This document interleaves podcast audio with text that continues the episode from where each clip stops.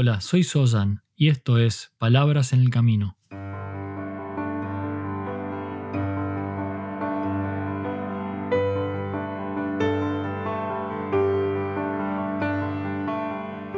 Un podcast para el camino al trabajo o de regreso a tu hogar, mientras caminas por la ciudad o en camino hacia lo de un amigo. Allí donde sea que te encuentres, estas son palabras para acompañarte en tu camino de transformación como ser humano.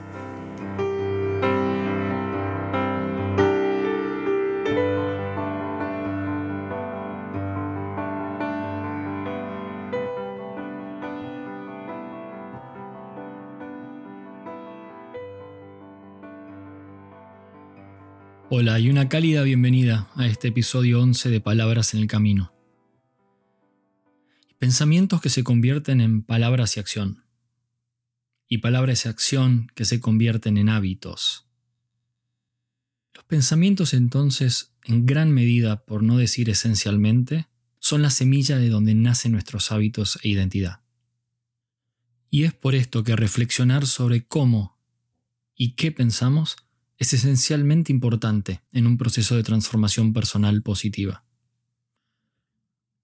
porque pensamos, y pensamos mucho. En el episodio anterior, titulado Inquietamente, hice referencia a que la ciencia dice hoy que tenemos unos 6.200 pensamientos por día. Como digo, son muchos pensamientos. Y por supuesto, todos estos pensamientos no se encuentran siempre en la misma categoría, o por decirlo de otra manera, no todos estos pensamientos, estos 6.200 pensamientos tienen el mismo formato. Algunos pensamientos son conscientes, otros son inconscientes. Algunos pensamientos se presentan en imágenes, otros, otros pensamientos se presentan en palabras. Otros pensamientos son simplemente destellos de actividad mental. A veces son solamente eso, un destello, un destello mental. Algunos pensamientos son sonidos sin sentido. Inclusive música, esa música que a veces resuena en nuestra mente una y otra vez. Los pensamientos entonces surgen en diferentes rincones de nuestra mente y surgen de diferentes maneras. Y hay sin embargo un tipo de pensamiento que es determinante en la manera en que nos comportamos y en la manera que actuamos, que también es clave en la manera que nos desarrollamos y operamos como seres humanos. Este tipo de pensamiento es lo que se conoce usualmente como la voz interior. Algunos lo llaman la voz de la razón y otros por ahí opinan que representa nuestra conciencia o que representa nuestro ego. Otros dicen que es nuestro ser interior o quizá nuestros instintos. Este tipo de pensamiento en general los neurólogos y los profesionales del estudio cerebral y los profesionales del estudio del comportamiento lo suelen denominar el discurso interno. La llamemos como la llamemos, esta voz interior es una experiencia cotidiana común para todos. De alguna manera todos tenemos un continuo diálogo mental interno, que pareciera que nunca cesa, que pareciera que nunca se calla. Esta voz interior, este discurso interno, representa usualmente la manera en que te relacionas contigo mismo. Y me animo a decir que quizás sea la más privada de tus conversaciones, el más íntimo diálogo de tu mente. Y entonces pregunto, ¿cómo es ese diálogo interno? A veces esa voz es un dulce susurro y en ocasiones es una voz quizá tirana. Entonces tu voz interior puede ser tu más ferviente animadora o la fuerza que guía tus instintos más viscerales. También desafortunadamente puede ser uno de tus enemigos más poderosos. En una oportunidad escuché una frase de una persona muy sabia que decía que si alguien me hablara a mí, como a veces me hablo yo mismo, no lo toleraría ni por un segundo. Esa persona y yo estaríamos en graves problemas si me hablara como yo me hablo. Si me hablara como yo me hablo. Y en episodios anteriores hice mención a que no podemos controlar los pensamientos que surgen y en qué momento surgen. Los pensamientos aparecen en la mente en general, lo querramos o no. Pero una de las cosas sobre las que sí podemos trabajar, sobre las que sí tenemos cierta posibilidad de moldear, es exactamente nuestra voz interior. Porque a veces esa voz es un simple comentario sobre lo que está ocurriendo. Y a veces se presenta como una pregunta o como una afirmación.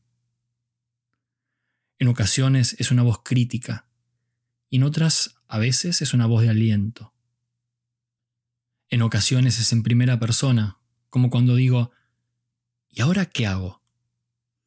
Y en otras es como si otra persona estuviera en nuestra cabeza y nos hablara como respondiendo, no sé, Tú te has metido en este embrollo, ahora resuélvelo.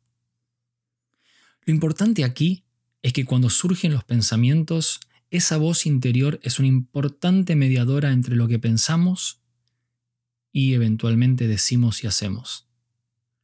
Ese pensamiento que se convierte en palabra o acción suele pasar primero por el tamiz y la interpelación de esa voz interior. Y dependiendo de cómo nos hablamos, este proceso de diálogo interno puede ser beneficioso o quizá no serlo tanto. De una manera u otra, podemos aprender algo importante de esta voz interior. Podemos comprender que no necesariamente somos lo que pensamos, o que por lo menos no somos lo que surge en nuestra mente, o lo que surge en primera medida. En cambio, cuando un pensamiento nace en nuestra mente, ese diálogo interno nos ayuda a generar cuál va a ser la respuesta de nuestra voz interior. Pensamos nuestros pensamientos y luego nuestra voz interior los interpela, los cuestiona, reflexiona, incluso los modifica y los transforma en lo que nos llevará finalmente a la palabra o acción. Y es por esto que es tan importante realmente realizar un trabajo a conciencia de investigación sobre cómo es esa voz en la cabeza. Es muy necesario entonces identificar lo que tu voz interior te dice y la manera en que dialoga contigo mismo. Por ejemplo, ¿qué dice tu voz interior cuando te miras en el espejo por las mañanas? ¿Qué dice la misma voz cuando te equivocas? ¿Qué dice cuando te enfureces? ¿Qué te dice cuando te propones hacer algo diferente? Escuchar atentamente esa voz interior y la manera en que surge, la manera en que nos interpela. Y también permite a esa voz interior que se interpele a sí misma. Cuando oyes que se vuelve crítica o temerosa, cuando dice no puedes o no eres suficiente, dite a ti mismo, claro que puedo, claro que es suficiente. Es como que tu voz interior le hablara a tu voz interior. El punto es prestar atención, oír con cuidado nuestro diálogo interno y descubrir aquellos hábitos y patrones con los que nos hablamos. Cuando reconoces esta manera de pensar y cuando encuentras su origen, puedes entonces tomar algún control de ese guion, del guion de tu voz interior. Y desde ese lugar puedes combatir cada pensamiento negativo con una verdad positiva. Recuerda que eres tú quien se está hablando a sí mismo. Como con muchas cosas en un camino de transformación positiva, se necesita autodisciplina y esfuerzo constante para superar los pensamientos autolimitantes. La voz interior crítica, la voz interior mezquina, negativa. Pero cada vez que puedas darle un giro positivo a tu voz interior, verás que la posibilidad se hace presente en tu vida cotidiana. La abundancia se hace presente. Tanto en tu trabajo, en tus relaciones, una voz interior positiva es una voz interior de abundancia. Este diálogo, este discurso interno, es una especie de voz en off de nuestras vidas, y gracias a la cual podemos evaluar y dar contexto a nuestros recuerdos. Podemos generar ideas, reflexionar, aprender y formar planes para el futuro. A través de esta voz interior creamos nuestra propia narrativa autobiográfica. Esta voz interior escribe el libro de quienes somos. Entonces escucha con mucha atención tu voz interior y toma control del guion. No permitas que tu propia historia autogenerada te convenza de cosas que no son ciertas y que te guíe por caminos de discordia o desilusión. No permitas que te presente una visión negativa de quién eres y cómo eres. Y a su vez, reconoce la sabiduría de tu ser cuando te dice que no juzgues tanto, o cuando te incita a que tengas una actitud compasiva y de generosidad contigo y con los demás.